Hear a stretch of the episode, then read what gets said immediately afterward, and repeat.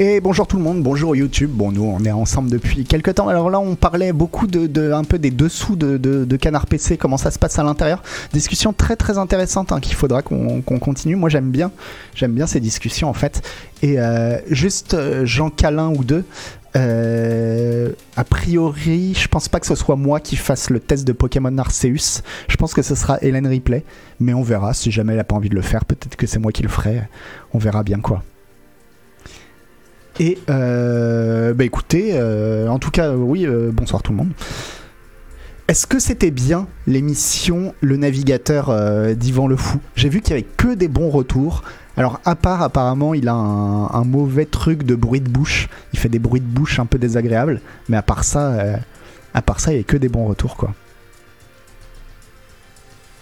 Merci, Captain Stupide mais ça avait l'air super bien. Moi, j'ai regardé, euh, j'ai regardé pendant une demi-heure, un truc comme ça. C'était, euh, moi, c'était vraiment bien.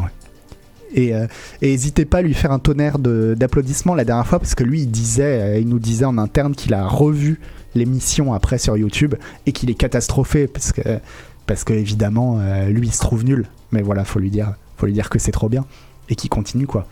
Bref, alors attendez, si je fais comme ça, paf, ça marche pas, évidemment. Alors attendez une petite seconde.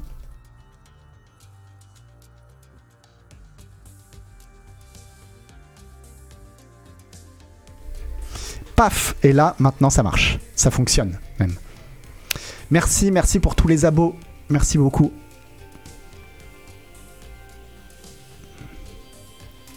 je suis un peu misophone et j'ai pas pu dépasser la demi-heure. Ouais, mais ça va être réglé. À la prochaine émission, ce sera réglé. Les bruits de bouche, c'est juste un, gate, comme on dit, à mettre sur le micro. Et, euh, et vous inquiétez pas, ça va être réglé. Alors on en parlait justement donc de Dying Light. Alors euh, Dying Light euh, remballé en fait, euh, c'est pas 500 heures du tout, c'est 20 heures. donc ça fait un sacré drop. Les, les, développeurs sont revenus dessus. En fait, ils ont dit non non mais vous avez mal compris. 500 heures, c'est pour le boucler absolument à 100%, boucler chaque ligne de dialogue, faire la moindre quête annexe, booster son stuff et son perso au maximum. Enfin voilà, tout faire à fond à fond. Mais en réalité faire la quête principale, ça dure 20 heures en ligne droite. Et euh, ce qui est déjà ce qui est correct. Et, euh, et 80 heures pour terminer euh, la quête principale et toutes les quêtes secondaires. Ce qui est en fait ce qui nous donne un jeu. Enfin, c'est un gros jeu. C'est un gros jeu, mais ça nous donne un jeu, ouais, à la cyberpunk, quoi. Non. Ouais, si, c'est ça en fait, ça nous donne un jeu à la cyberpunk. Et donc, c'est pas si, si gros que ça, quoi. Donc, euh, on en parlait, nous, c'est Louis-Ferdinand Sebum qui va le tester. Et, euh, bah c'est bien, tant mieux pour lui, il aura pas à se farder 500 heures. En même temps, je vous le dis, il se serait jamais fardé 500 heures et, c'est normal. Euh, et, voilà, à mon avis, pour un test en 40 heures, emballer ses pesées, c'est déjà pas mal un test, mais c'est déjà pas mal 40 heures, mais. Mais voilà, c'est honorable et dans la moyenne, exactement.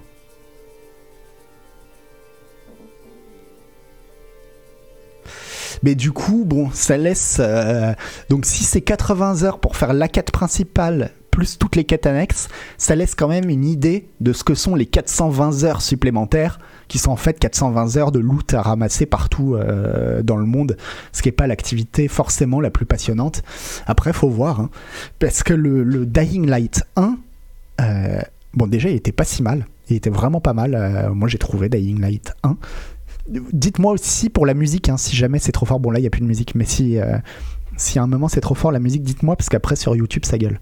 Euh, mais Dying Light 1, c'est un jeu euh, avec un énorme potentiel. Enfin, il y a vraiment des choses très très bien dans Dying Light. Donc, si ça a été amélioré dans Dying Light 2, il y a, y a vraiment moyen que ce soit bien, quoi.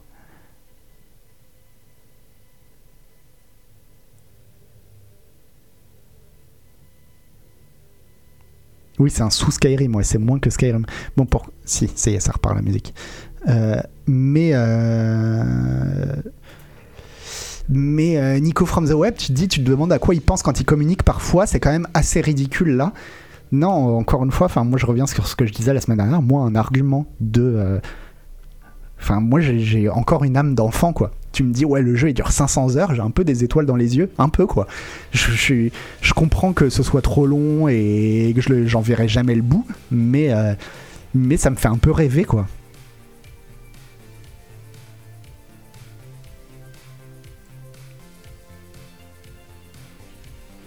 Rabbitman, Dying Light, il y a des trucs vraiment bien, mais aussi des passages à base de QTE. Je me rappelle pas de passages avec des QTE dans Dying Light. C'est bizarre. Et le scénario est vraiment affligeant. Je te trouve un peu dur. Bah, après, je l'ai pas terminé. Mais en tout cas, sur la première moitié, euh, euh, euh, le scénario, ça passe quoi. Bon, un mec un mec catapulté dans une ville fermée parce qu'il y a des zombies à l'intérieur avec des, factions qui essayent de survivre. Bon, ça, passait, ça passait nickel quoi.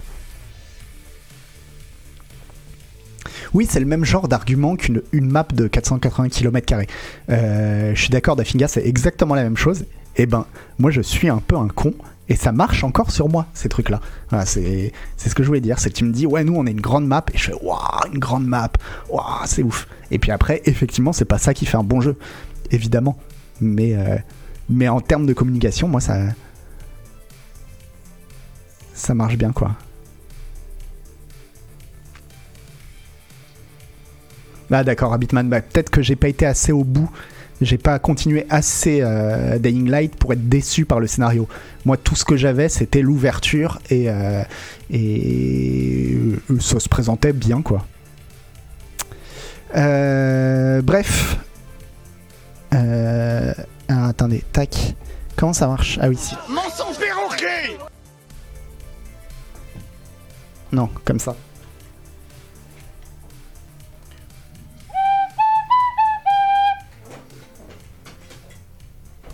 Hop. Euh, Activision Blizzard, Activision Blizzard, bah, apparemment qui. Euh,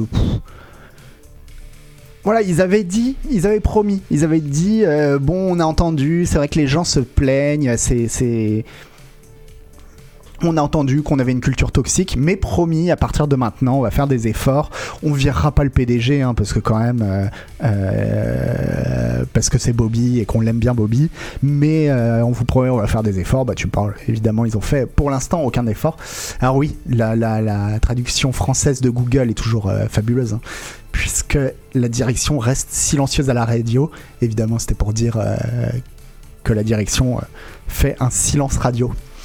Euh, sur les demandes de rencontre avec les grévistes. En fait, euh, donc ça fait un peu plus d'un mois que les employés d'Activision Blizzard sont en grève à cause d'un licenciement, le licenciement inattendu de 12 sous-traitants qui travaillaient pour euh, l'équipe d'assurance qualité de Raven Software. Et en fait, ça fait un mois qu'ils sont en grève et ça fait un mois qu'ils n'ont pas pu parler à la direction. Et ça, c'est quand même incroyable, quoi. Je pense qu'à ce niveau-là, Activision Blizzard, ils vont pas tarder à changer leur logo par un gros doigt, quoi. Tout simplement. Et euh... Euh...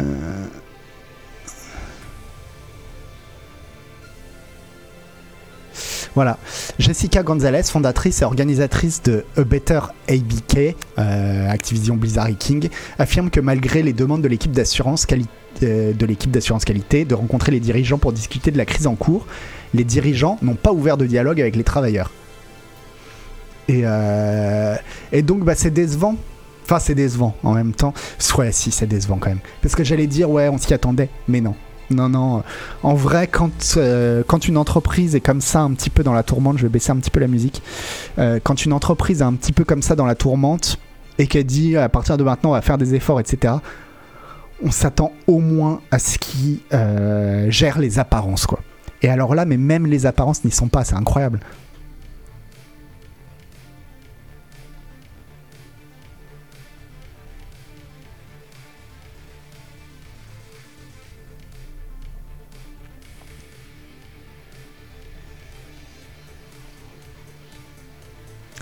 Et euh, alors, c'est pas incroyable, c'est classique en fait. Bah oui, enfin sauf quand euh, ton entreprise est déjà dans la merde à cause d'accusations, avec euh, des procès euh, de la part de l'État de Californie, avec des, articles dans le Wall Street Journal, enfin avec une, action qui qui, plonge.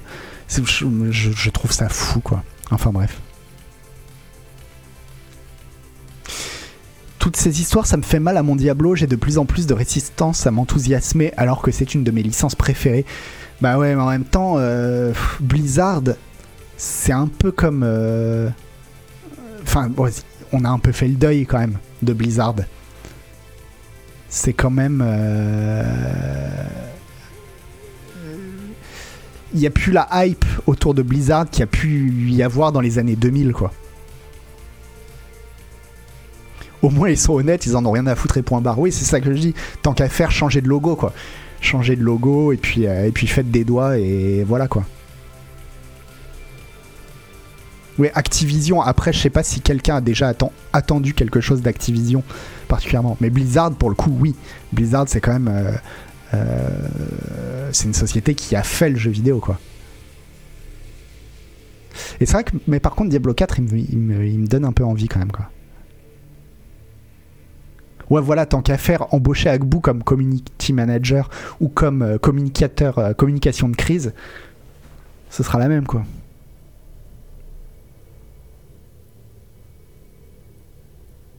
Enfin bref. Euh, Bon, ouais. Cocksuckers.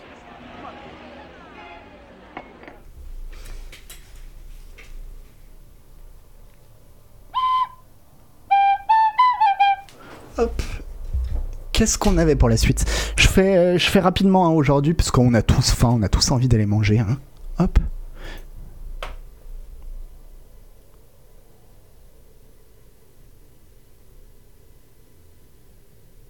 Activision à l'époque de la Mega Drive, je me souviens même plus ce qu'ils faisaient euh, à l'époque de la Mega Drive. euh, Activision.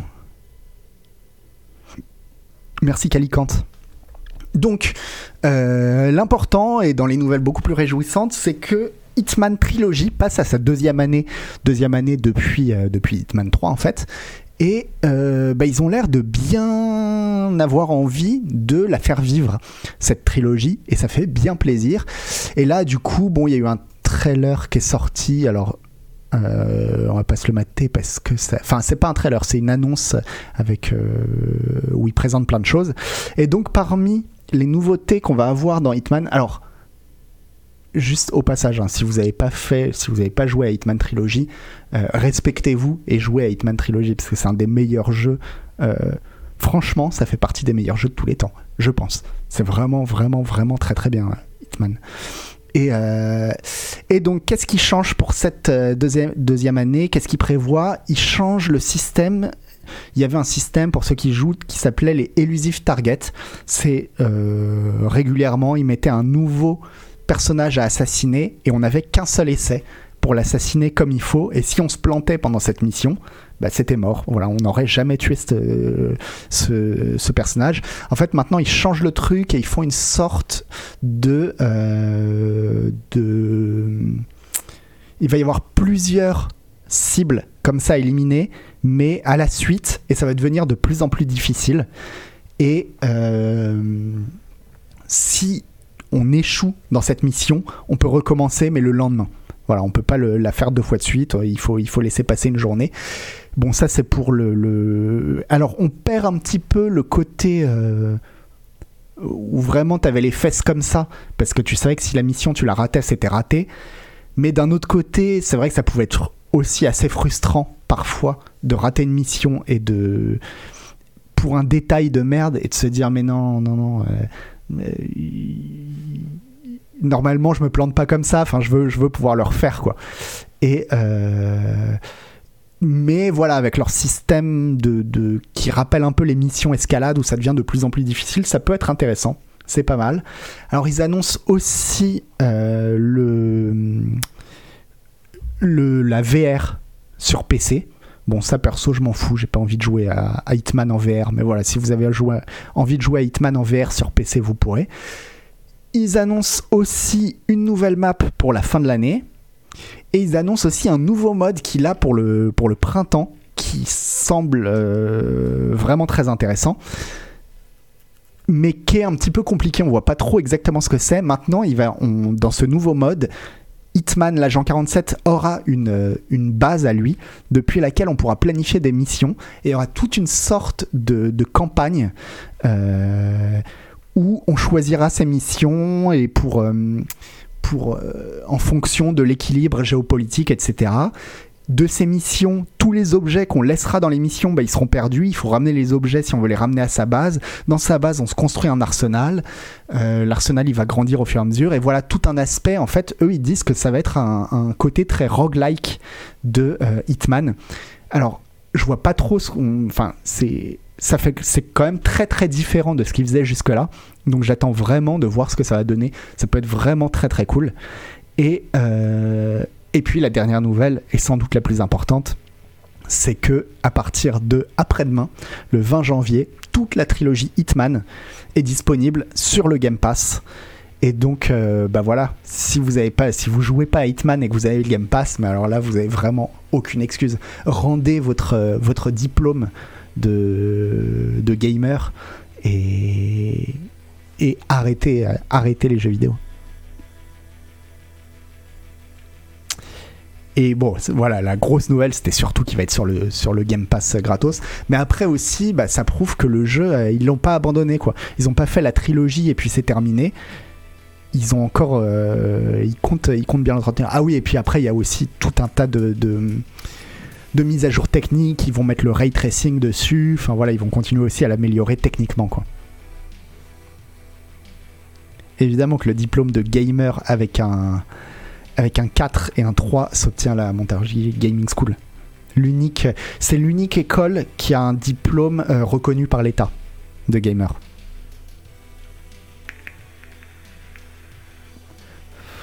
C'est l'ennui total au Shiria, mais je comprends pas quoi. Vraiment, je comprends pas. Ça, c'est des gens qui aiment pas les jeux vidéo.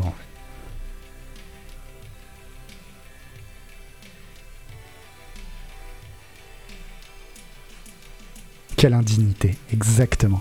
C'est. euh. J'ai une vision globale des choses. Ah, je- je- c'est des trucs que je ne comprends pas, quoi. Et pourtant. euh, des gens qui n'aiment pas le bonheur et le sourire des enfants. Mais c'est vrai que Agbu, Agbu est, capable. C'est vrai qu'on parle beaucoup d'Agbu, hein, mais Agbu est capable de vous soutenir que Hitman Absolution est un meilleur Hitman que la trilogie, la dernière trilogie Hitman. Et c'est là qu'on voit quand même que ce type, sorti de ses jeux de gestion, a de graves problèmes de personnalité, quoi.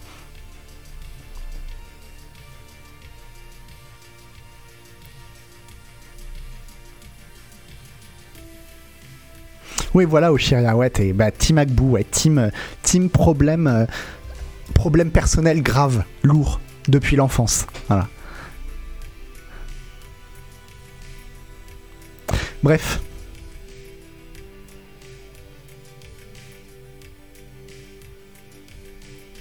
Ah, je dis pas que, Oscar Tilla, je dis pas que Hitman Absolution, c'est forcément la purge. hein. Mais. euh, mais la trilogie Hitman, là, euh, elle est extraordinaire, elle est vraiment extraordinaire. Je suis désolé, mais Hitman Absolution, c'est loin d'être un jeu extraordinaire, quoi.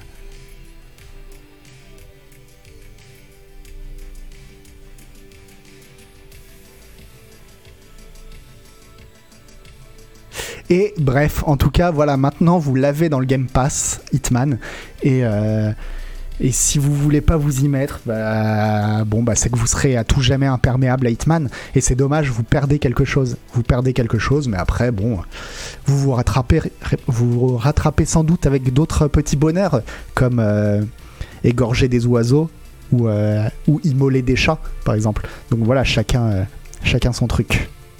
Mensonge perroquet Alors, la suite. Ah Vous avez vu passer euh, la news aujourd'hui, forcément. Il y a des petits malins qui ont acheté un. Le livre de Jodorowsky, enfin bon, on va devoir refaire la genèse de l'histoire. Voilà, si vous n'avez pas vu le film euh, Jodorowsky's Dune, le documentaire sur euh, le, Dune qu'a voulu réaliser Jodorowsky, déjà foncez regarder Jodorowsky's Dune. Et dans ce documentaire, on apprend que euh, Jodorowsky, quand il a prévu ce film qui devait être le plus grand film de tous les temps, avec dans la BO il y avait Pink Floyd, il y avait euh, dans les acteurs il y avait Mick Jagger, il y avait Dali, parmi les artistes avec qui il bossait il y avait Mobius, il y avait Steve euh, euh, pas Steve Bannon, Dan O'Bannon, euh, euh, HR Giger, je sais pas si on dit Giger, Giger, Giger, enfin bon euh, Giger. Euh, voilà, ça devait être le plus grand film de tous les temps. Et puis évidemment, bah, il était tellement euh, Lear aussi. Ah ouais, je crois qu'il y avait Amanda Lear en plus dedans. Euh, ça devait être le plus grand film de tous les temps. Et puis, bah, évidemment, ça s'est croûté la gueule. Enfin, plutôt, ça s'est jamais fait parce que bah, finalement, les, aucun studio n'a voulu le suivre dans son entreprise euh, mégalomaniaque. Enfin, on les, on les comprend. hein. Et euh, même si d'un côté, c'est dommage. Mais pour présenter ce film à euh, au studio, ils avaient réalisé ce qu'ils appellent une sorte de bible. C'est un énorme bouquin de plusieurs milliers de pages qui contient tout le storyboard avec tous les concept art réalisés bah, par euh, Mobius, par euh, Dan O'Bannon, enfin voilà, par tous les plus grands. C'est un bouquin quand tu le vois dans le dans le dans le dans le documentaire tout le monde veut mettre la main dessus. Le bouquin est une œuvre d'art. Il a été tiré à 20 exemplaires et apparemment il a beaucoup tourné à Hollywood. Et après, il aurait servi ce bouquin à plein de gens pour faire plein de films, notamment Star Wars. Il aurait servi à faire Alien. Enfin bon, voilà, c'est c'est euh, c'est à la fois un beau bouquin et c'est à la fois presque une légende quoi. Et bref, un investisseur en crypto-monnaie qui est devenu millionnaire grâce euh, aux crypto-monnaies a décidé d'acheter un exemplaire de ce bouquin aux, euh, aux enchères. Il l'a acheté pour 3 millions et quelques. Non, 2 millions 8, je crois. 2,9 2,9 millions de dollars. Il a acheté ce bouquin. Et l'idée, c'est euh, de d'essayer de le rendre disponible au plus grand nombre. Mais alors là, il y a plein de gens qui lui sont tombés dessus sur internet pour dire mais t'es un gros teubé parce que ce qu'ils veulent faire, ce qu'il dit, bon comme c'est un crypto bro, bah évidemment il y a tout un délire NFT, il veut faire passer le truc sous le- les NFT et tout le monde lui dit mais espèce de espèce de crétin, t'as pas compris que acheter un bouquin, ça te donne pas de droit sur le bouquin. Sauf que euh, bon ça évidemment il le sait. Pourquoi moyen euh, Nico from the web?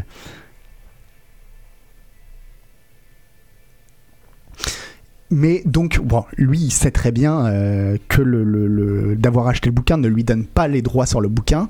Mais, alors pourquoi il l'a acheté? Bah, C'est un peu compliqué. Euh, on ne sait pas exactement ce qu'il veut faire. Alors déjà, pourquoi il l'a acheté? Parce qu'il a de l'argent à foutre en l'air. Parce que, bon, de 2,9 millions, ouais, il a, vraiment il a vraiment de la thune devant lui. Mais euh, l'idée derrière, alors en fait, il y a plusieurs idées parce que lui, en fait, il est appuyé par un groupe de fans de Dune qui s'appelle The Spice DAO et qui sont euh, justement des fans de Dune mais qui sont aussi des crypto bros. Et bref, quand il a acheté le truc, il a, expliqué, il a dit à son groupe sur internet Bon, bah voilà, j'ai acheté le truc, euh, veuillez me soutenir. Et en fait, depuis qu'il l'a, depuis qu'il l'a acheté, euh,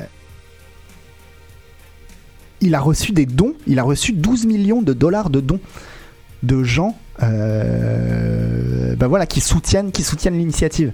Et donc l'idée, je, je sais pas, je sais pas si t'as, je sais, je vois pas de quoi tu parles, Nico from the web.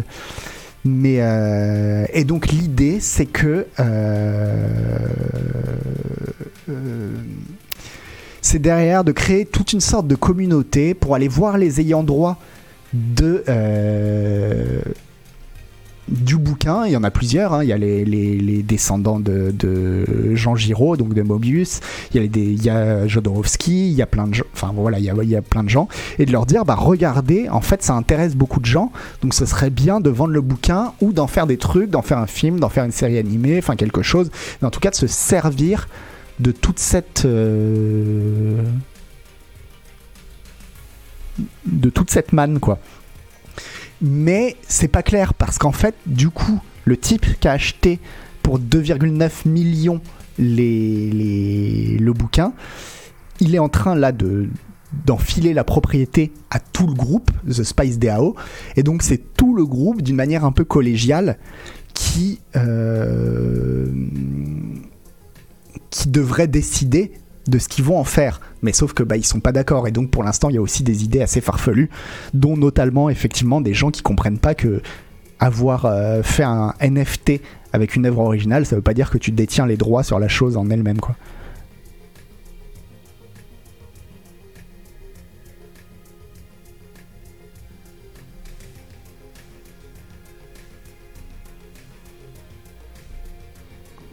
Ce qui est con, c'est que les fans de Dune ont une DOA, donc ils sont décentralisés, et sa maison de recherche qui vend le bouquin traite pas avec ça, donc ils sont obligés de se monter en société.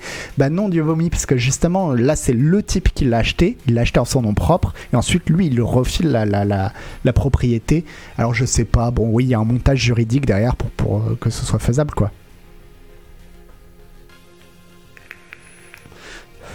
Pourquoi est-ce qu'on parle autant des NFT dans nos émissions Mais parce que bah, parce qu'en ce moment, euh, t'as plein plein de news sur les NFT, quoi.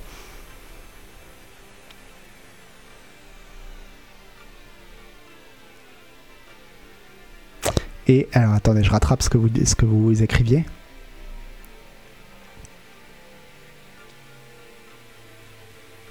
Enfin, le dernier développement de l'histoire, c'est qu'ils envisageaient de détruire le bouquin et de numériser ses pages pour vendre des NFT. Mais moi, ce que j'ai compris, euh, tort, c'est que euh, non, ça c'est une idée parmi d'autres. Mais comme c'est un groupe collégial, ils vont devoir décider tous ensemble. Et donc oui, il y a des idées complètement farfelues. Mais en soi, en fait, je vais vous dire, en soi, le truc, je le trouve pas si con que ça. Enfin, en tout cas, l'idée de faire un peu comme ça, passer un gros message pour aller voir tous les ayants droit et dire euh, bordel, éditez-le le bouquin, il y a un public. Bah ça, ça me fait plaisir parce que moi, je vous le dis, le bouquin, je le veux. Je le veux chez moi. Il est à un prix euh, raisonnable. Euh, pour 50-60 balles, j'achète le bouquin et je le veux chez moi. Euh, C'est trop beau, quoi.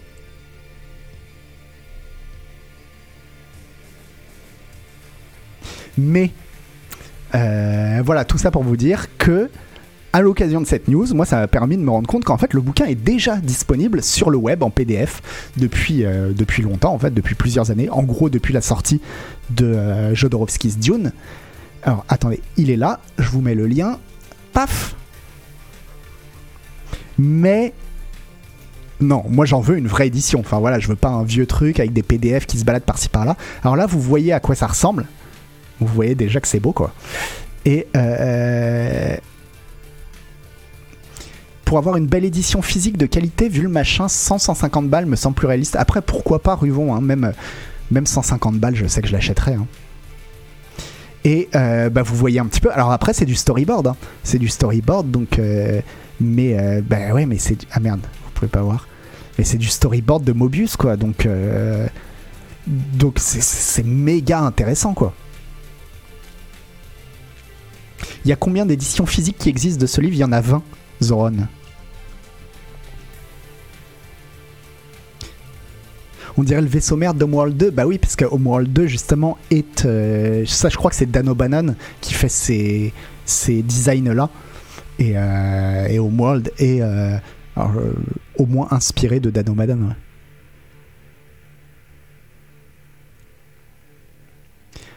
Alors pour moi, non, justement, Conflit de Canard, c'est pas une question d'être fan. Enfin, si, c'est vrai que je suis assez fan de Mobius, mais là, c'est pas une question d'être fan, c'est d'avoir un truc comme ça qui ressemble à rien d'autre en fait, qu'un pro- un projet artistique euh, comme j'en ai jamais vu et ça me donne trop envie. J'ai trop. Ah, c'est Chris Foss, pardon. Disco Polo. Je me. C'est Chris Foss qui fait les, vai- les vaisseaux comme ça. J'ai confondu les deux, désolé.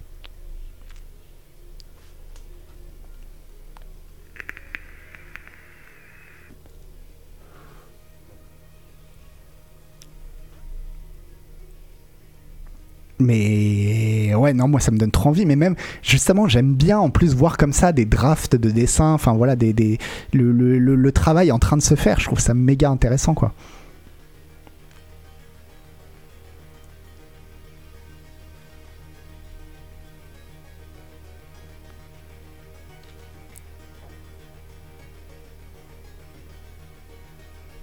Oui, Dan O'Bannon, c'est un scénariste, c'est le scénariste de, de Alien, notamment. Ouais, désolé pour le vapotage. Je vais, je essayer d'arrêter. Mais bref, voilà, donc. euh, Donc ce bouquin, mais. Enfin, là où je peux les comprendre, là où je les rejoins, c'est que tout le monde qui a vu le film Jodorowsky's Dune se dit la même chose. Mais, bordel, sortez, éditez ce bouquin, moi je l'achète quoi. Et ça fait chier, ça fait chier de savoir qu'il existe qu'à 20 exemplaires et que et qu'on en veut tous. Et je comprends en même temps pourquoi il n'est pas sorti jusqu'ici. C'est que c'est vrai que ça ressemble à rien de ce qu'on connaît. Un éditeur classique, il se dit bah bah non, c'est pas c'est pas un vrai bouquin, ça ça aucun intérêt quoi. Mais si quoi.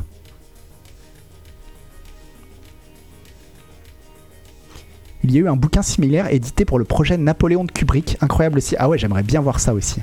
J'aimerais bien voir ça. Mais là aussi, bah, c'est les noms qui font rêver, quoi. Les noms, euh, les noms derrière qui font, qui font à, fond rêver, quoi. À qui appartiennent les droits? 100% Jodorowsky? Non, non, je crois que ça appartient euh, un peu, euh, un peu à tout le monde, quoi. Un peu à tous ceux qui, qui ont bossé dessus. Donc, euh, et là où son le- le- l'entreprise euh, du mec est pas si bête, alors je vous conseille cet article de BuzzFeed. Je vous mets le lien vers l'article de BuzzFeed, paf, parce qu'on en apprend plus aussi sur le mec qui a euh, acheté ce bouquin, qui a un profil assez particulier aussi, hein, un mec, un mec de 25 ans assez timbré, mais au moins ce que ça lui a permis, c'est que là en ce moment il y a comment il s'appelle? Un mec qui est en train, je crois qu'il y a quelqu'un qui est en train d'essayer de réaliser le Dune de Jodorowsky. C'est ça. euh, attendez, comment il s'appelle ce réalisateur?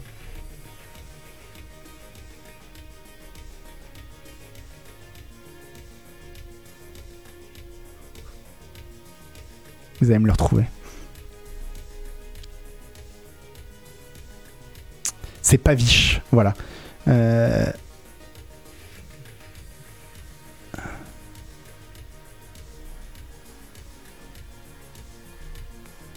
Bref, Paviche, euh, voilà un réalisateur là qui est en train de, bosser sur le Dune de Jodorowsky.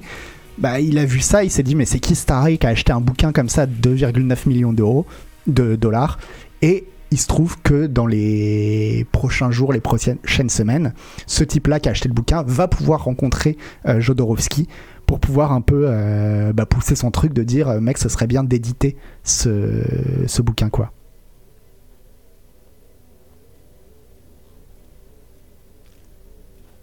Bref.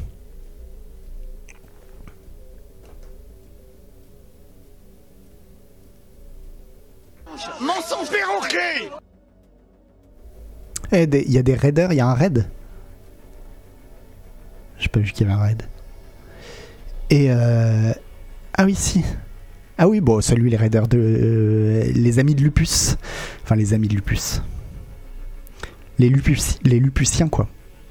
Et euh... alors deux choses. Non une. La première c'est où est ma flûte? Merci Yukai Media.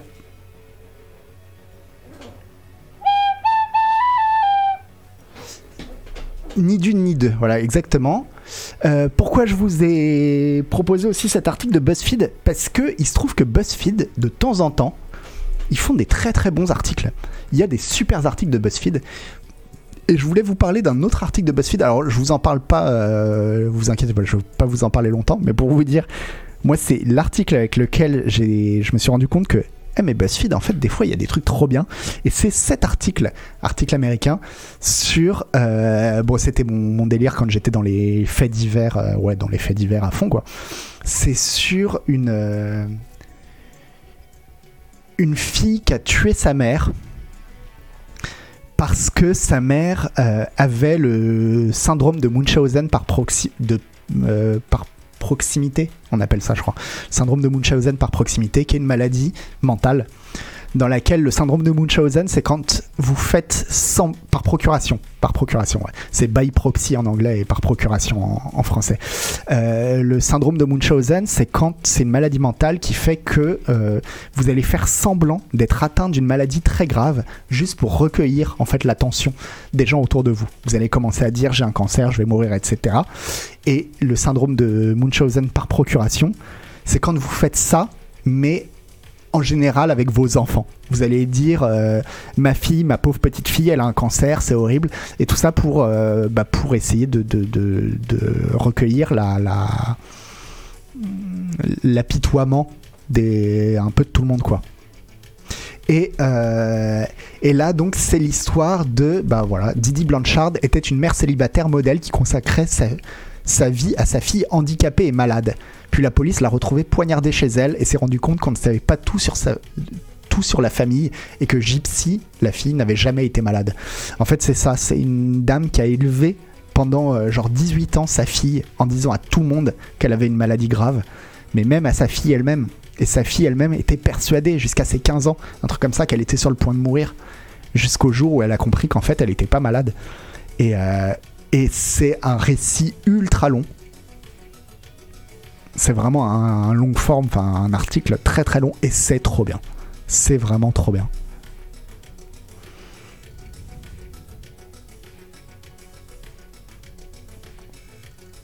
Ça ferait un bon film, ouais. Euh, ouais, ben non, mais des fois la réalité est vraiment plus forte. Euh, J'ai mis le link, je vais je vais le remettre le lien. Et pour le coup, c'est un article du, BuzzFeed américain, mais qui a été traduit en français, donc euh, traduit correctement, quoi.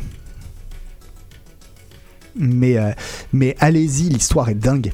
Est dingue et l'article est vraiment cool. Voilà, bref. C'était pour vous dire que des fois, BuzzFeed. euh, Ah oui, par contre, c'est un peu l'angoisse. hein. C'est vraiment l'angoisse, mais bon, tu plonges dans l'univers et tu découvres comment cette fille-là. euh, en fait, rendu, la fille s'est rendue compte au fur et à mesure qu'elle était manipulée, quoi. Et.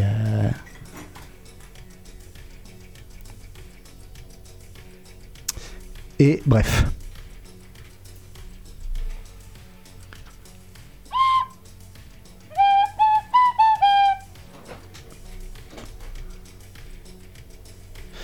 Dans le même genre, il y a un article du, New York, de New York, j'imagine du New York Times, How Stories Deceives, qui est impressionnant et qui montre bien pourquoi on aime écouter des histoires. J'aimerais bien lire cet article. Mais moi, on m'avait envoyé, en fait, euh, quand je bossais chez Vice, on m'avait envoyé une liste, mais genre, il y avait 500 articles euh, longue forme comme ça, des articles extrêmement longs et tous trop, trop, trop, trop, trop bien, quoi. Euh, en gros, c'était les 500 meilleurs articles longue forme euh, au monde, quoi. Et. Et il y avait des trucs mais, mais vraiment extraordinaires quoi. L'histoire du type euh, qui a vécu pendant 20 ans en ermite dans la forêt. Je sais pas si vous avez déjà entendu parler de cette histoire. Et, euh, et qui a vécu ouais, sans, sans rencontrer, quasiment sans rencontrer un autre être humain pendant 20 ans quoi. Je vais essayer de retrouver les liens ouais. Je sais pas s'il y en avait 500, hein, mais euh, il y en avait beaucoup. Il y en avait plein plein plein.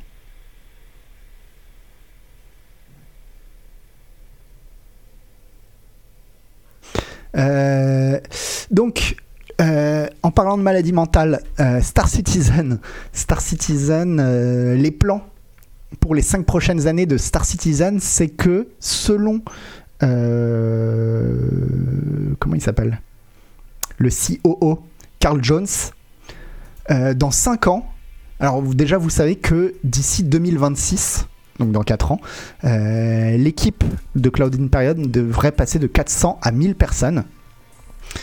Et selon le COO, d'ici 5 ans, euh, Cloud Imperium sera déjà en train de bosser sur les suites de Squadron 42. Squadron 42 qui devait sortir il y a 7 ans maintenant. Et euh, qu'on attend toujours. Alors selon lui, alors évidemment quand on lui pose la question, on lui dit ouais mais les suites c'est bien, mais du coup le jeu euh, Squadron 42, rien que ça, il sort quand? Et là, bon, il a un peu bégayé. Il a dit oh, euh, euh, voilà. Et en ce qui concerne, attendez, je vais mettre la traduction. En ce qui concerne euh, Jones, c'était moins clair. Le patron le patron de Cloud Imperium, Chris Roberts, a déménagé au Royaume-Uni pour le moment pour aider à son développement, a déclaré Jones, mais cela pourrait prendre un ou deux ans de plus. Et franchement, j'ai du mal à croire que Squadron 42 arrive d'ici un ou deux ans. Mais bon, on verra bien. hein.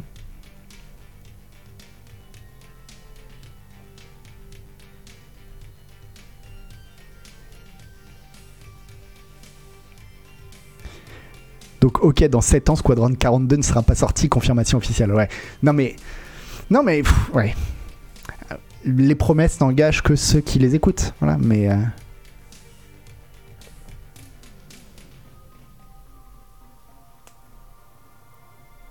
Est-ce que je vais parler du nouveau jeu d'une... Non, c'est pas prévu, euh, Linku-san. Mais... euh, Mais en attendant, ils vendent des vaisseaux, donc c'est bien quoi.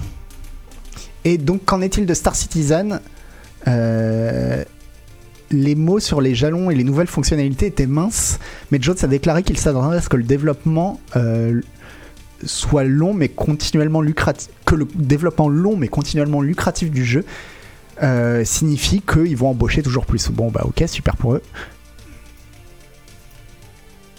Et donc ils pensent qu'en 2026, euh, ils seront en gros Star Citizen sera devenu un très gros MMORPG euh, auquel tout le monde jouera quoi. Mais bon, enfin c'est bien, c'est bien ces trucs où ils continuent de rêver. Je me demande s'ils y croient eux-mêmes quoi. Merde, pardon. J'arrête de, j'arrête de, vapoter. Désolé. On voyagera dans l'espace au quotidien avant qu'il sorte. Ouais, c'est ça. En fait, quand, euh, quand Star Citizen sortira, ce sera un jeu historique, quoi. Ce sera. euh, Rappelez-vous les débuts de la conquête spatiale.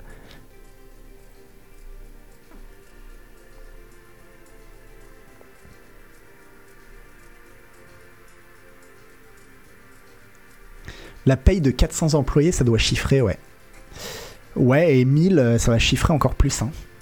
Mais, euh, mais bon, pour l'instant, l'argent, c'est pas ce qui leur manque. hein, parce que pour l'instant, le budget de Star Citizen, c'est euh, autant qu'un triple A de Rockstar. Donc. euh,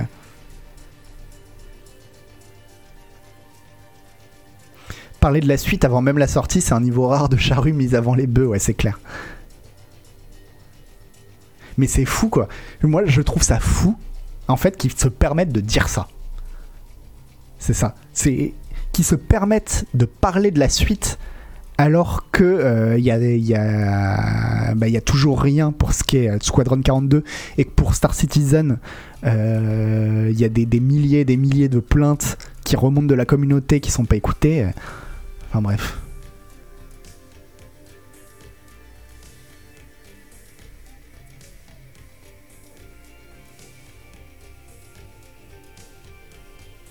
Ouais, c'est ça, c'est il met la charrue avant les bœufs, mais ils ont ni développé les bœufs, ni développé la charrue, ni même le champ, enfin y a rien quoi. Mais euh, comment ils continuent de gagner de l'argent? Bah non, bah ils continuent de vendre des vaisseaux quoi. Il y a des gens qui achètent des vaisseaux donc. euh,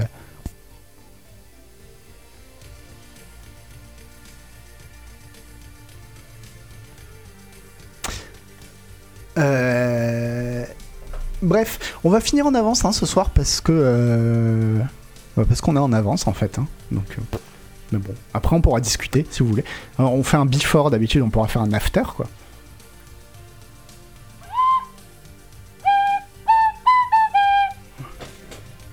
Il y a une expérience de sociaux qui est assez connue, qui est le biais du joueur de casino. À partir du moment où tu as dépassé un certain niveau d'investissement, tu es prêt à continuer à perdre de l'argent pour continuer plutôt que d'accepter tes pertes et d'arrêter.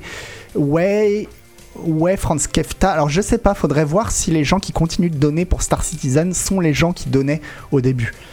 Euh, mais c'est. Oui, je sais plus comment ça s'appelle ce syndrome. Euh, Bon, mais c'est le fait aussi que. euh, vous allez sortir le. voilà, le, le. Les coûts cachés, ouais. Je crois que c'est ça. Le biais d'engagement.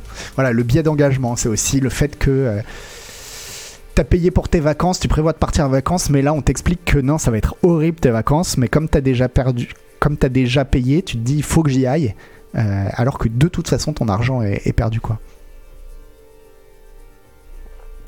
euh, bref, on passe à joystick. Alors, qu'est-ce qu'on apprend dans ce joystick? Alors, c'était le joystick de 2012. Non, de 2002. De 2002, de janvier 2002, on apprend que euh, bah, en 2002, ce qui faisait encore euh, trembler l'Amérique, c'était le terrorisme. hein. Une jolie tradition américaine permettait aux visiteurs de Washington, ville au grand taux de pauvreté, de venir à la Maison Blanche admirer les décorations de Noël qu'ils ne pourraient jamais se payer. Cette année, il vaut mieux éviter tous les risques d'ici à ce que des terroristes se déguisent en faux Père Noël, voire en sapin. Nous avons demandé au, au service secret de faire preuve de plus de souplesse, mais ils nous ont convaincus que le risque était trop grand, a déclaré George Bush, qui a déjà accroché ses chaussettes kaki au mur. Heureusement, la tradition ne se perdra pas totalement puisque le public peut se connecter sur le site pour admirer les rues virtuelles. C'était déjà le début du métavers en fait.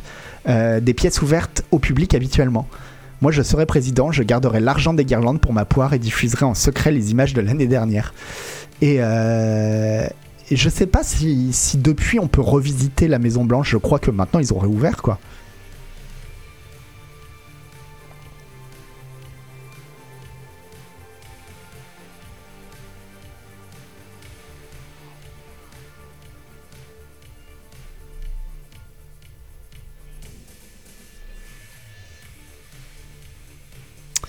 Et euh, mais je crois, moi, maintenant, je crois que maintenant on peut revisiter la Maison Blanche, quoi.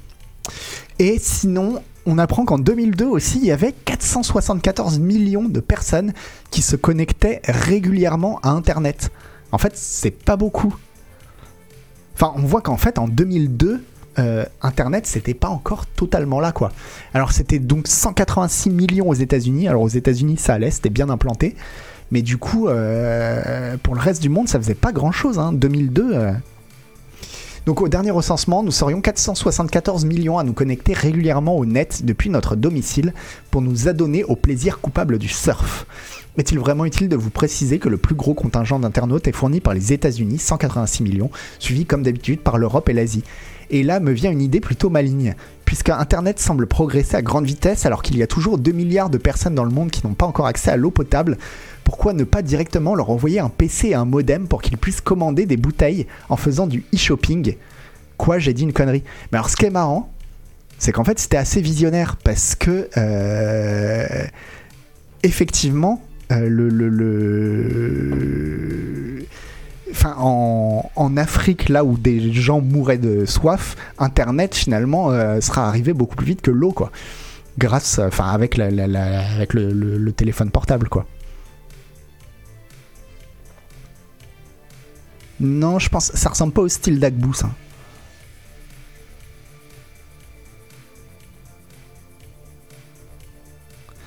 186 millions, c'est une proportion imprécédente de la population de l'époque. Mais je pense pas, parce que 186 millions aux États-Unis, je pense qu'aux États-Unis, à l'époque, il devait être 250 millions. Donc déjà, euh, et euh, 474 millions dans le monde, c'est vraiment pas beaucoup, quoi. Ah, vous voyez pas tout le dessin. Dés- Désolé.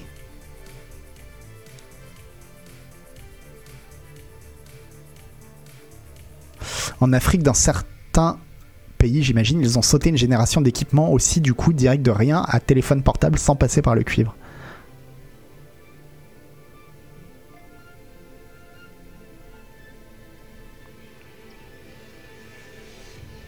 Bah, 186 millions sur 250 millions. Ce que je veux dire, c'est que moi, quand tu me dis 2002, moi, dans la tête, j'ai l'impression que 2002, on était déjà tous sur Internet. Mais en fait, pas du tout, quoi.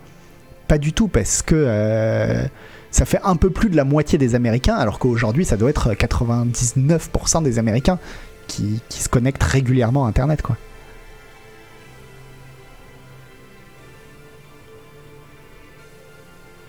Bah ouais, mais non, non, mais le, le... j'ai du mal à me souvenir que ouais, effectivement, en 2002, euh, en réalité, euh, on s'ennuyait, on s'ennuyait grave, quoi. Mais moi, je l'ai eu très tard, Internet. Mais je me connectais régulièrement chez mes potes, évidemment.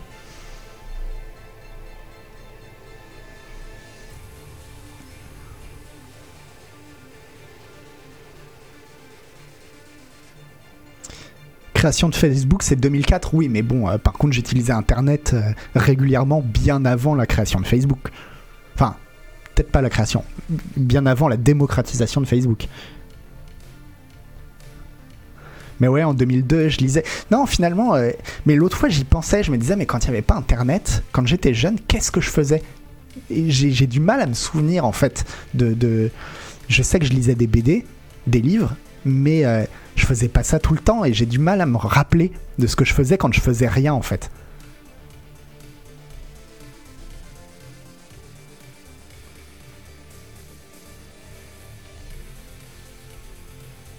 Bah oui, je... enfin, mais ce qu'il y a, c'est qu'en fait, les moments où tu t'ennuies, euh, tu t'en rappelles pas en général. Tu te rappelles que tu t'ennuyais, mais t'arrives pas à te replonger, à te dire ah ouais, c'est vrai que. Ouais, il y avait la télé. C'est vrai que je regardais beaucoup la télé, quoi. Oh. Et puis alors la télé, t'avais six chaînes, même pas. Moi, j'avais cinq chaînes parce n'avait pas, j'avais pas Canal Donc cinq chaînes. Tu te tapais mais toutes les merdes. Tu regardais des trucs mais mais nul, nul à chier, quoi.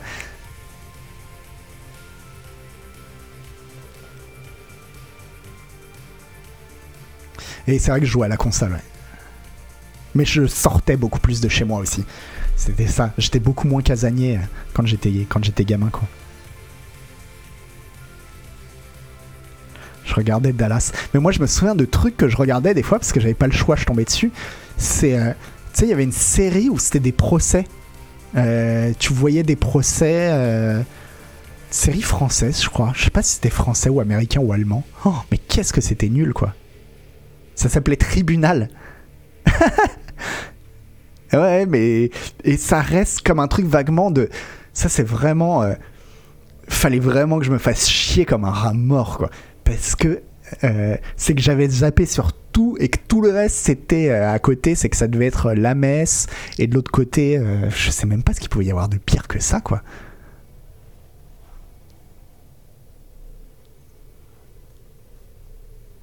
Ouais, c'était prix de justice déjà avant, quoi. Ah ouais, 4 divorces. Ouais, 4 divorces, ça me dit quelque chose. En face, il y avait Derrick, mais je me demande, j'aurais quand même. Normalement, j'aurais dû préférer Derrick à, à 4 divorces, quand même.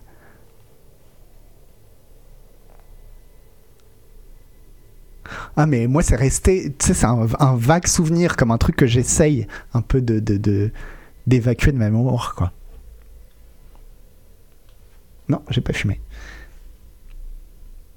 Ah oui, bah très chasse, ouais, mais ça, très chasse, ça, je regardais quand j'étais adolescent. Mais euh, ouais, c'est quand tu rentrais de soirée, que t'étais déchiré et, et que tu te finissais sur très chasse, quoi. Très chasse, très pêche.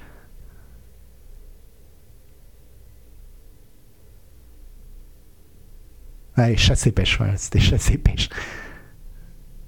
Mais euh, ouais.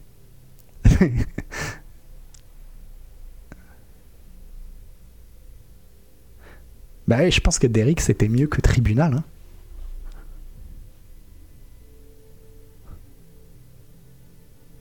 Et euh, et l'autre news, l'autre news de ce mois-ci, c'est que euh, qu'est-ce que c'était 2002 C'était l'avenir est au gros cul. L'étrange trottinette que conduit ce monsieur s'appelle le Segway. Des moteurs électriques propulsent l'engin à 20 km/h avec une autonomie de 30 km. Toute la magie du Segway tient dans ses 5 gyroscopes. Impossible de tomber, le Segway compense automatiquement le poids du conducteur et maintient l'équilibre en permanence. Les promoteurs de cette invention prédisent que bientôt les piétons n'existeront plus. On ne marchera plus, on, on roulera tous debout. Alors attendez, parce qu'il faut que je fasse comme ça pour que vous puissiez voir. Paf. Euh, Debout sur nos Segway. Et soudain, l'avenir apparaît beaucoup moins glamour que dans Star Trek. Nous allons tous ressembler à un croisement entre un handicapé et un caddie de golf. Et, euh, et c'est vrai que ça a été la grosse mode des Segway, mais j'ai l'impression que ça a disparu depuis. hein. Il n'y a plus tellement la mode des Segway. euh.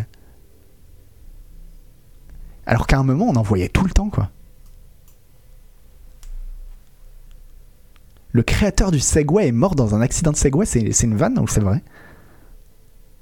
C'est vrai que vrai, ça a été remplacé par les trottinettes électriques en fait.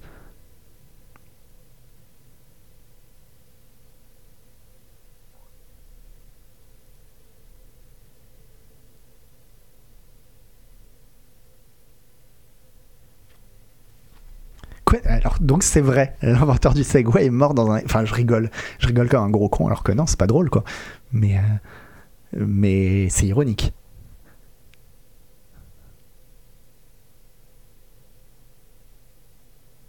Ah non, c'est le mec qui a racheté la société. Bon. Mais euh, bon. Non, mais c'est vrai que c'était un fléau, hein, le Segway. Enfin, ceci dit, je suis jamais monté sur un Segway. Ça doit être rigolo quand même à essayer. Mais, mais effectivement, pourquoi ah, Si j'allais dire pourquoi faire du Segway plutôt que de la trottinette Ouais, le Segway, c'est l'intérêt, c'est que tu fournis absolument zéro effort, quoi. Alors que la trottinette, tu dois quand même euh, patiner un petit peu, quoi.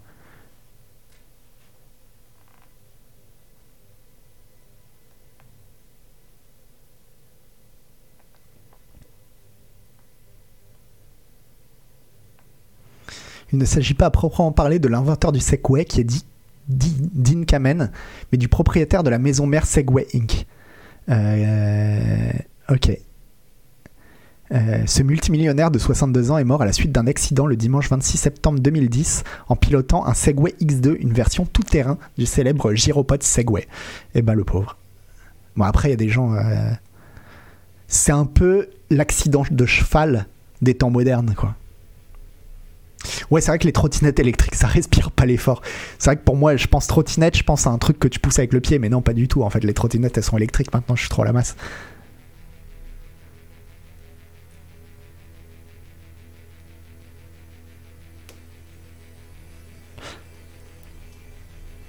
Mais non, mais c'est vrai que ça paraît. Mais voilà, le fait que la trottinette là ait supplanté le Segway.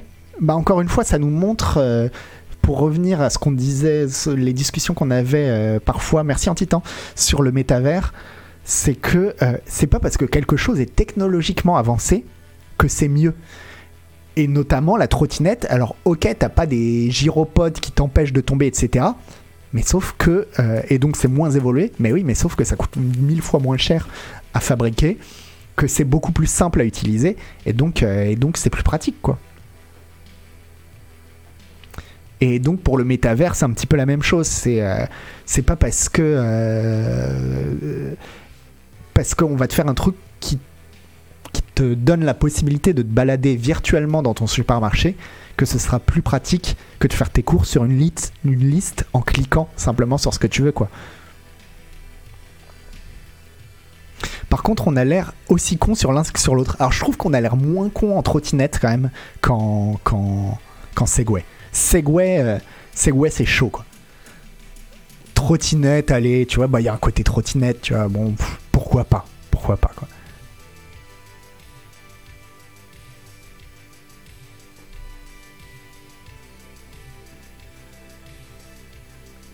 Et là, j'ai un pote qui s'est mis au monocycle.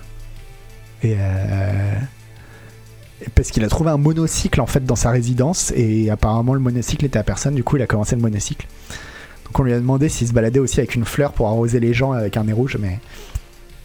ouais, il jongle aussi, bah voilà, c'est exactement ce qu'on lui a demandé, quoi.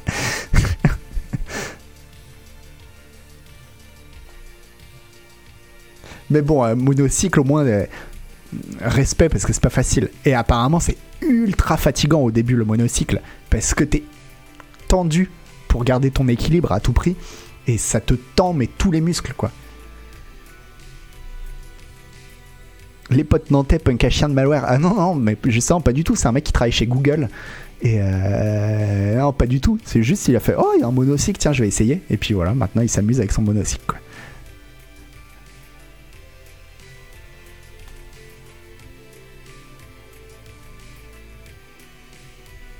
Un hipster, voilà, exactement. Apparemment, le monocycle était à personne. Celui qui a piqué mon vélo a dû penser ça aussi. Non, lui, il a vérifié avant. Non, non, c'est quelqu'un de, de très honnête. Même s'il travaille chez Google.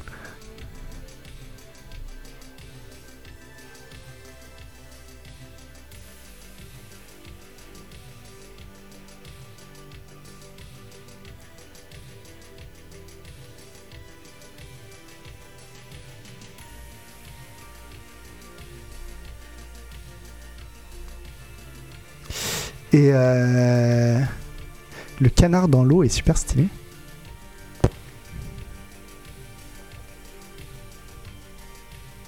Jusqu'au jour où il se brisera le cou et le monocycle maudit réapparaîtra au hasard dans un campus. Ah, c'est peut-être ça, ouais. Ouais. Mais euh, non, mais ça doit être marrant d'essayer le monocycle. Enfin, ça a pas l'air euh, évident, quoi. Faut... Moi, je le comprends. Je pense que j'aurais trouvé un monocycle euh, dans mon immeuble aussi. Je pense que j'aurais essayé pour, euh, bah, pour voir, quoi. C'est un petit défi, quoi. Les espèces de skate à deux roues. Ah, les snakes, les snakeboards. Ah, ça, c'était mon rêve d'essayer le snakeboard. Mais j'ai jamais. J'ai jamais pu.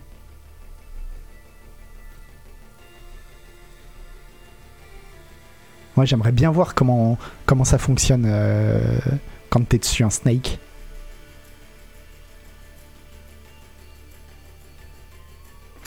Enfin bref. Hop. Euh, Mensonge perroquet Bon, sur ce, euh, ah mais il est pile 21h. Non, c'est vrai que c'est vrai qu'on finit tard. Enfin, on finit à l'heure, quoi. On finit à l'heure et c'est pas, euh, c'est pas. Je me sens presque coupable, quoi, de me dire, euh, tiens, on finit à l'heure. Alors peut-être que cette semaine, euh, on fera un stream. Quoique le planning de stream, il est pas mal, il est pas mal rempli. hein.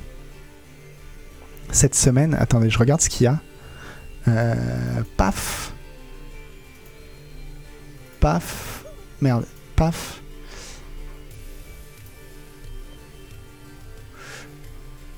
Alors, dans le planning de stream, qu'est-ce qu'on a? Demain, vous avez euh, Ready or Not avec Louis Ferdinand Sebom, usage responsable de la force et monopole de la violence légitime. À midi, à 14h, il y aura toujours Denis Denis avec euh, Dishonored 2. Ensuite, Transport Fever 2 euh, à 17h30 avec Agbou. Le lendemain, le mercredi, vous avez Mountain Blade 2 avec Isual. Le jeudi à midi, encore un stream avec Isual. À 20h, l'émission présentée par Canlust avec Louis-Ferdinand Sebom, Oni et moi. Le vendredi à 11h, l'émission d'Ivan avec euh, donc l'émission Le Navigateur finalement. À 14h, un stream d'Hélène Ripley, elle sait pas encore à quoi elle joue. Et le samedi à 18h, toujours de la bagarre Oni. J'ai- J'essaierai peut-être de caler un stream euh, mercredi. On va voir, tiens. On va peut-être se, se caler un truc mercredi, je sais pas quoi jouer. Peut-être que je vous montrerai ma partie de, de Rimworld.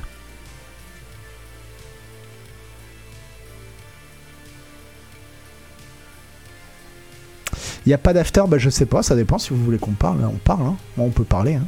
De quoi voulais-tu parler, euh, Scady 8 Mais il avance pas dans Dishonored, euh, Denis. Petite bière, du coup. Petite roteuse. Euh, bon, tu me remets la petite sœur. Qu'est-ce que j'avais à vous dire? Je m'en rappelle plus. Pourtant, si, j'ai forcément plein de trucs. Ah, mais, ah, mais j'ai une lumière qui a sauté. Attendez.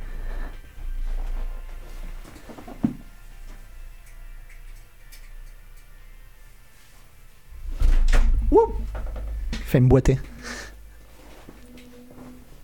Ah oui, je coupe, je relance le stream. Euh, non, mais je vais pas faire d'after. Euh, non, on va se dire au revoir, on va se dire au revoir, et puis on va tous aller manger, et puis, euh, et puis c'est comme ça, quoi. Ouais. Et bah merci le lièvre noir. Merci beaucoup. Ouais, si, la prochaine fois, ce qu'il faut que je fasse, c'est que je me motive à trouver d'autres petites vidéos, des petites pastilles, etc., que je rajoute des trucs. Ce sera marrant.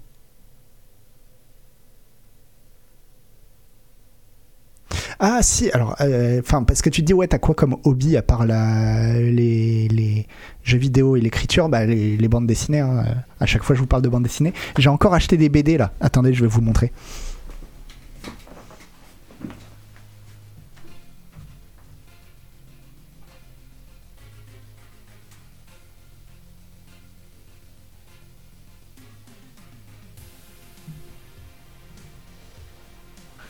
Hop alors, je me suis acheté encore un Batman. C'est euh, le premier tome de Nightfall, parce que j'ai jamais lu Nightfall. Alors, Nightfall, c'est euh, la grande histoire avec Bane. C'est ça qui a inspiré le, troisième film de, de Christopher Nolan, apparemment. Le problème de Nightfall, c'est que. euh, alors, c'est un immense classique, mais ça a quand même bien vieilli. hein. Ça date de 93, et c'est beaucoup moins beau que par exemple euh, Year One de Frank Miller qui est sorti en 88 je crois ou euh, Killing Joke qui a dû sortir pareil vers 88 Arkham Asylum, pareil. Ces trucs-là sont mille fois plus beaux. C'est pas très très beau, hein, Nightfall. Donc voilà, je viens de commencer, mais. euh, Ah, il y a une il y a l'anthologie Tales from the Crypt chez ici Comics qui est sortie, mais ça dépend parce que ce que j'ai bien aimé avec l'anthologie euh, Weird, euh, Science, c'est que c'est un une anthologie en fait, c'est un, un- une édition complète, une édition intégrale. Voilà, t'as l'intégrale dans un seul truc. Parce que j'ai aussi les House of non The Haunt of Fear, mais c'est en plus petit volume et je préfère avoir une grosse intégrale. Mais ouais, trop bien Weird Science. Enfin, ouais. Vraiment, en fait, je préfère nettement Weird Science là à, mes albums de Haunt of Fear. Je trouve que les récits de science-fiction de ici Comics, ils sont vraiment trop bien, quoi. Je recommande quoi en BD si on n'y connaît rien? Bah, ça dépend, euh, ça dépend ce que tu veux, mais euh, bah, je te conseille les grands classiques. Donc, euh, si en gros, tu vas à la, tu vas la Fnac ou dans, dans n'importe où ils vendent des BD, tu ouvres Akira, Corto Maltese, Lincal et euh, et tu regardes déjà parmi ces trois là si il y en a un dont le style graphique te plaît. Et s'il y en a un de ces trois qui te plaît, bah t'achètes. T'achètes euh, ça et, tu seras parti. Et après tu sauras ce que t'aimes quoi.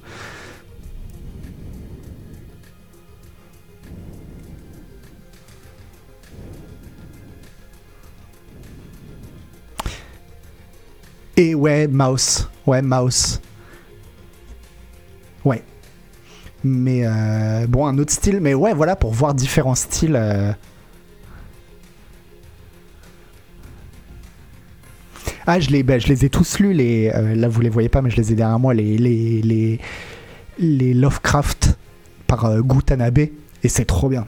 Vraiment, il, Alors, mon préféré, c'est les, c'est les montagnes hallucinées, justement de Gutanabe, il fait trop bien les, les décors quoi.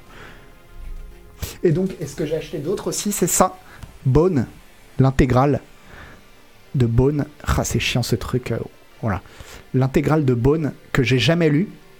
Euh, mais ça fait hyper longtemps que je voulais le lire parce que bon, apparemment Bone, c'est un peu la BD préférée des, en gros, des intellectuels de la BD quoi. C'est à la fois populaire mais à la fois hyper intelligent, etc. Donc euh, et, euh, et c'est vrai que j'ai commencé, c'est trop bien, ça donne envie de continuer. Mais je finis Batman avant de me mettre vraiment à bonne. J'ai trois de ces Lovecraft, il en a sorti d'autres, ouais, il a fait. Alors attends, je vais te dire ce qu'il a fait.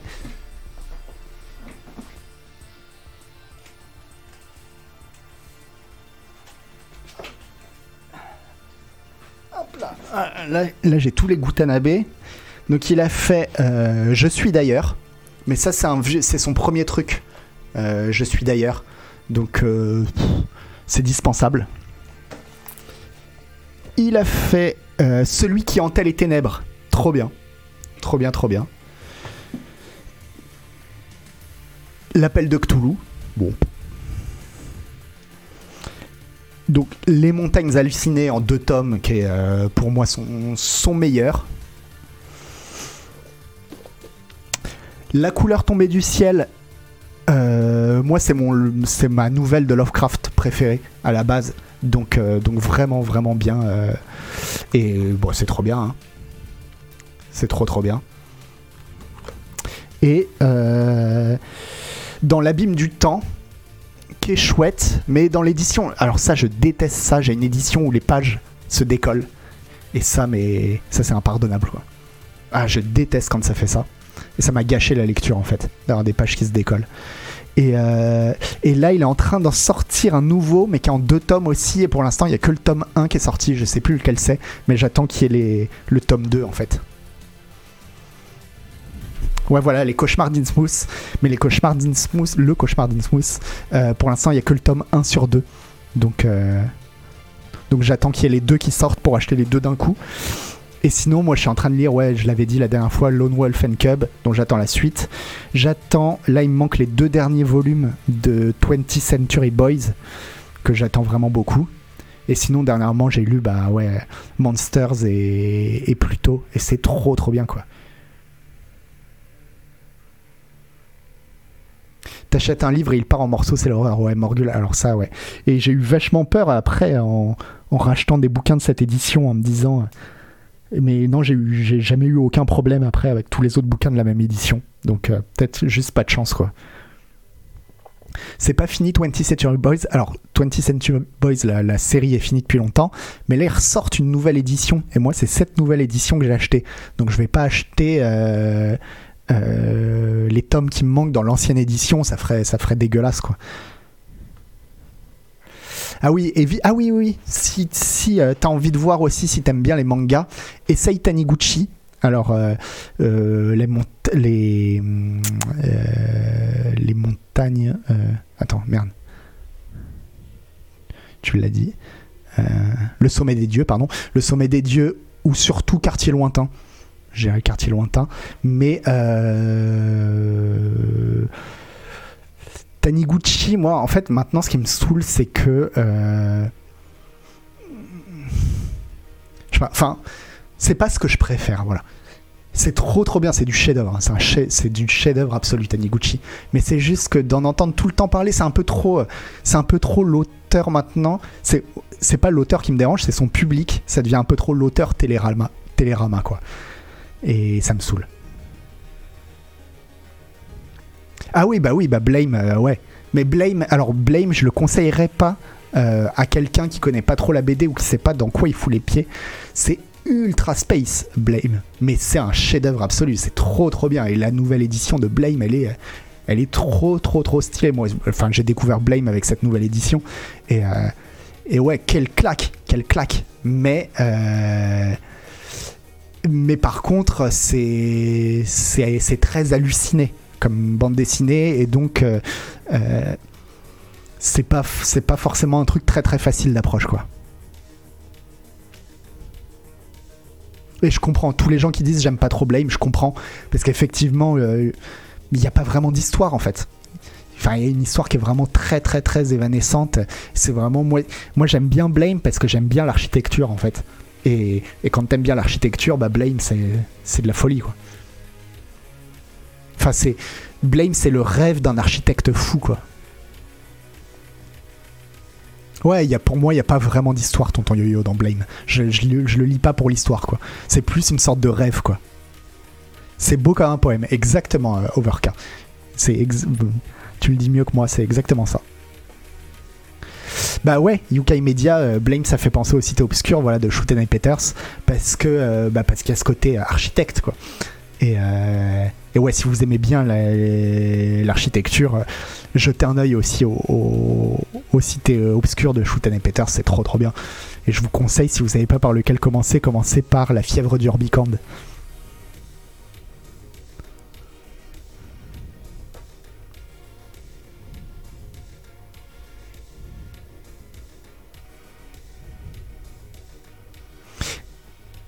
Ouais, ouais, je l'ai vu. euh, ben, je me demande si c'est pas grâce à la vidéo de Halt que je me suis mis à Blame. Ou, euh, ou peut-être que j'y étais déjà avant, mais ça correspond à peu près, quoi. Mais. euh,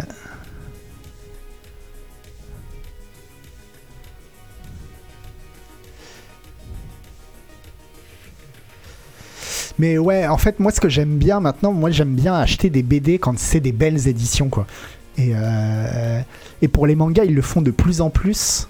Euh, bah voilà, Blame dans cette édition, la nouvelle édition là de, de 20th Century Boys, elle est trop bien. Euh, j'aime bien, voilà, comme ça, avoir des belles éditions, ça, ça me pousse à acheter le, le- la bonne, voilà. En fait, j'aime bien avoir de la matière. J'aime bien en avoir pour mon argent, quoi. Là, le Bone, euh, il m'a coûté 50 balles, je crois, mais ça fait 1500 pages, même plus, je crois. Et j'aime bien avoir le côté, euh, le poids. Le poids est synonyme de fiabilité, quoi.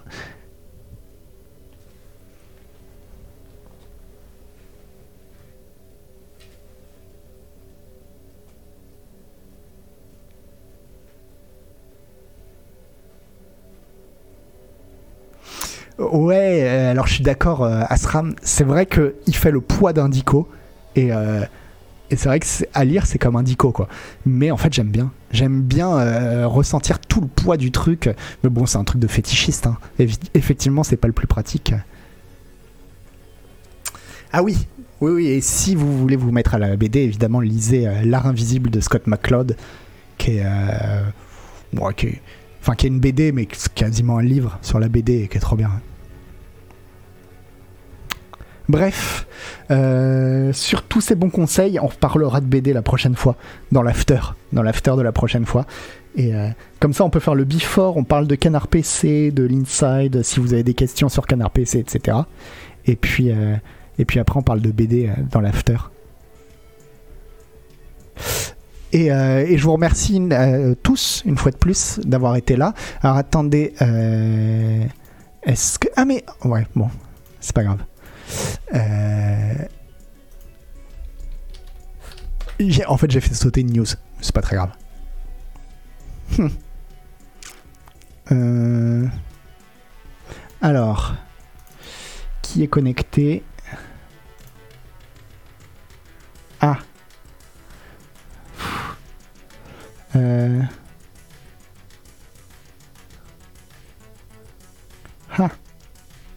Ah, je sais pas vers qui vous envoyer pour un raid.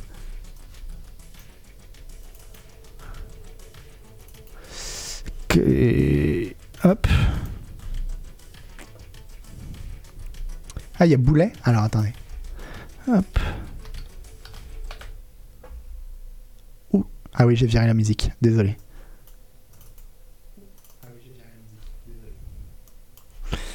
Euh...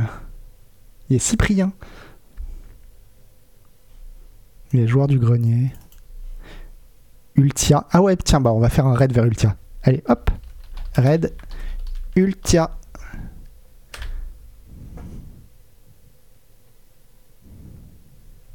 Et voilà. Et, euh, je vous souhaite à tous une bonne soirée. Et amusez-vous bien. Et faites euh, des gros bisous à tout le monde. Absolument tout le monde. Après tout, il n'y a pas de raison. Chau, chau.